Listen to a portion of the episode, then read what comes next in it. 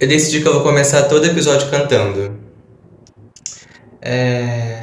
Não fala assim comigo, eu sou apenas um neném que chora se você não dá carinho. Meu colinho é seu também. Ai, gente, tô muito viciado no Lady Leste. Sabe por que me chamam de Greta? Sabe por que eu sou faixa preta? Eu Sabe por que me chamam de Greta, que é preta, que é Greta preta? Nossa, esse álbum é muito bom. Tô pisando fofo, tô pisando fofo, e na tua inveja, eu tô pisando fofo, eu tô pisando fofo, tô pisando fofo, e na tua inveja, eu tô pisando fofo. Botar fogo no barraco, com você dentro, botar fogo no barraco. Gente, muito bom, escute. Lady Lash. Lady Lash! É, eu tô aqui porque eu tava conversando com o Luiz do Esqueleto no Armário. Ai, eu amo! Conversando é ótimo. Eu mandei uma pergunta anônima para ele no Curious Cat e eu tô falando que eu tava conversando com ele. eu faço minha realidade. É, Luiz, Esqueletos no Armário. Esqueletos no Armário é um podcast que eu gosto muito. E tem três apresentadores: Luiz, Álvaro e João. E eu mandei uma pergunta pro João pro Luiz, tô com o João na cabeça, ó. Pro Luiz.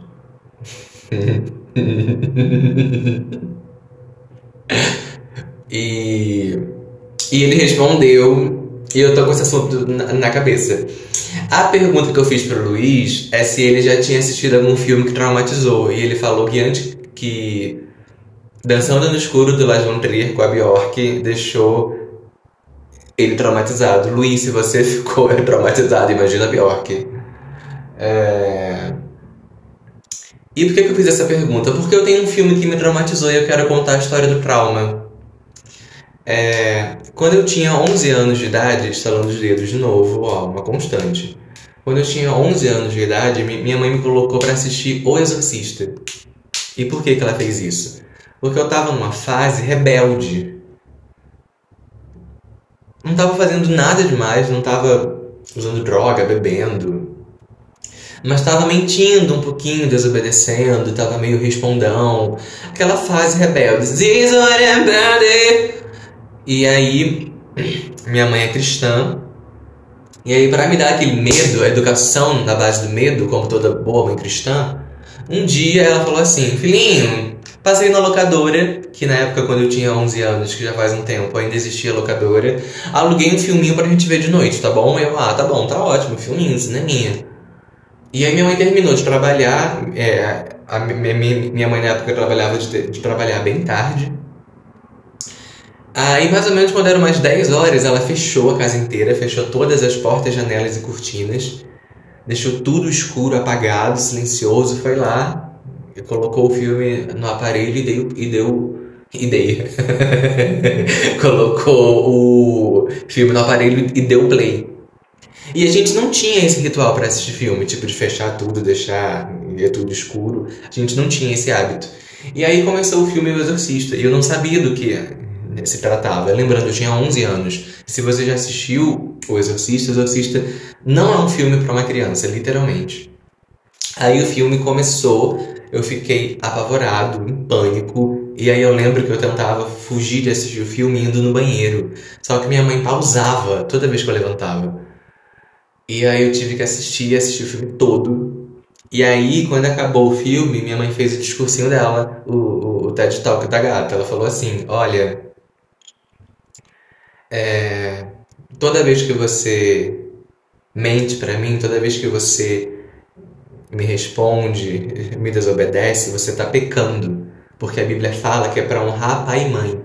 E toda vez que você peca, você está se afastando de Deus e se aproximando do diabo. E se você continuar pecando muito, vai chegar uma hora que você vai estar tão distante de Deus e tão próximo do diabo que tudo que aconteceu com a garotinha do filme vai acontecer com você, porque o diabo vai te possuir. E aí eu fiquei em pânico, totalmente em pânico. E aí minha mãe, depois de dar o discursinho, levantou, é, desligou a TV, desligou o aparelho e foi dormir. E aí ela foi pro quarto dela, fechou a porta e trancou a porta. E a gente não tem o hábito de trancar com, de dormir com porta trancada aqui em casa, mas ela é, trancou a porta para eu não fugir pro quarto dela, para eu não ir dormir com ela. Eu tive que passar aquela noite sozinho. Eu não dormi, passei a noite toda apavorado. Aliás, eu não dormi por várias semanas. E eu até hoje tenho trauma com o filme. Eu, eu, eu até hoje tenho trauma com a figura da Reagan, com a figura da menininha do, do Exorcista. Tem aquela foto clássica dela com, com a cara toda cortada. Só de ver essa foto eu me sinto mal, sabe? E isso aconteceu, eu tinha 11 anos. E esse ano eu faço 26, ou seja, fazem 15 anos. E eu ainda sou traumatizado com esse filme, com essa experiência. E eu me tornei fã de filmes de terror. Eu gosto de filmes de terror. Muito. E eu já assisti coisa muito mais pesada do que O Exorcista e não me traumatizou. Mas a questão do trauma não é que seja um filme tão pesado assim. É a questão da infância, é a questão da circunstância, o terror psicológico é, instituído pela mãe e pela religião. Então é todo esse contexto que me fez ficar totalmente apavorado. E hoje em dia eu assisto qualquer coisa que você colocar. Eu assisto Holocausto Canibal, eu assisto a série Move, eu assisto Centopeia Humana. Eu assisto de boa. Mas não me ponha para assistir O Exorcista, que eu não consigo. Eu tenho pânico, pavor. Mesmo já tendo assistido coisas muito piores depois, como por exemplo Duna, que é, enfim, horroroso, péssimo. É... Essa é a minha historinha de hoje. Um beijo, espero que vocês tenham curtido, curtido, aproveitado. Um beijo.